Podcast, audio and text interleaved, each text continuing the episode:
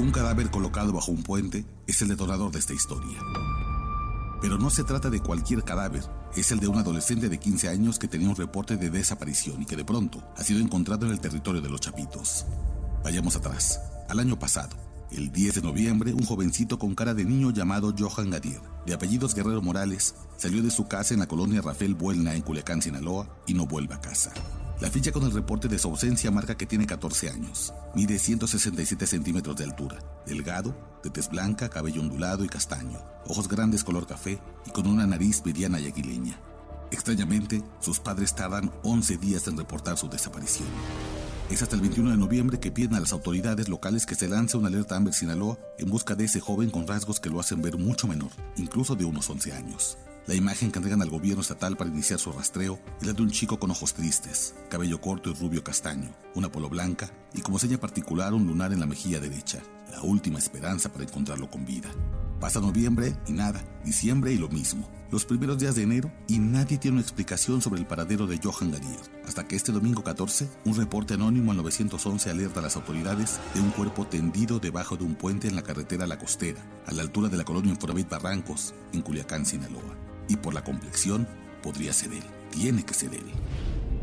Cuando los policías llegan al lugar de los hechos y observan el cuerpo, ni siquiera sienten urgencia por pedir una ambulancia. Es evidente que no hay paramédico alguno que lo pueda regresar a la vida. Tendido sobre el piso y boca arriba, tiene esa rigidez muscular que se desarrolla usualmente después de 4 a 10 horas de la muerte.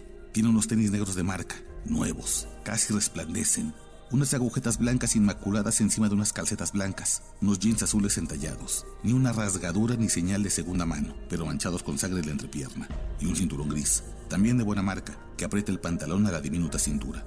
No lleva camisa, lo que permite ver su torso delgado salpicado de sangre y con agujeros de bala. La sangre seca está por todo su pecho, sus brazos y cuello esbelto como de cualquier chico de 15 años. Evidentemente, fue torturado. Y si es que su rapto ocurrió en noviembre, la suma de los días apunta que su sufrimiento se alargó por al menos ocho semanas. Un secuestro inusualmente largo para un adolescente, incluso en México, donde el horror sorprende. Pero lo extraño va más allá de eso, y es que sobre el pecho lastimado sus asesinos le han puesto nueve coches de juguete, uno blanco, dos azules, dos negros, uno verde, naranja y otro verde. En la mano derecha uno más y en la izquierda otro. En total, 11 carritos de niño pequeño y puestos deliberadamente para ser hallados junto con el cadáver del adolescente desaparecido desde noviembre pasado.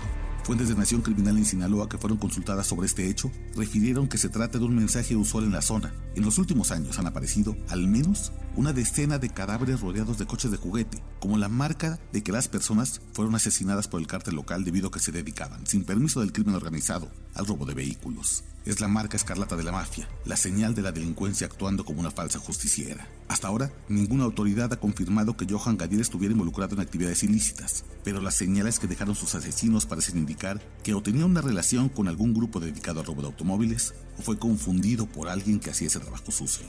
La preocupación escala más allá de un caso extraño y aislado, y es que en los últimos meses se ha presentado en el estado una ola de adolescentes desaparecidos en condiciones inusuales, como las que llevaron a Johan Gadier a la muerte.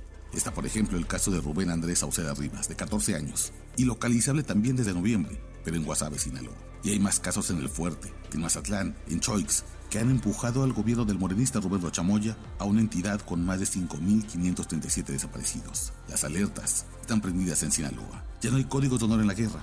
Hoy, hasta algo tan inocente como un carrito de juguete es la señal del terror, la muestra de que ni siquiera los niños están a salvo de la violencia extrema.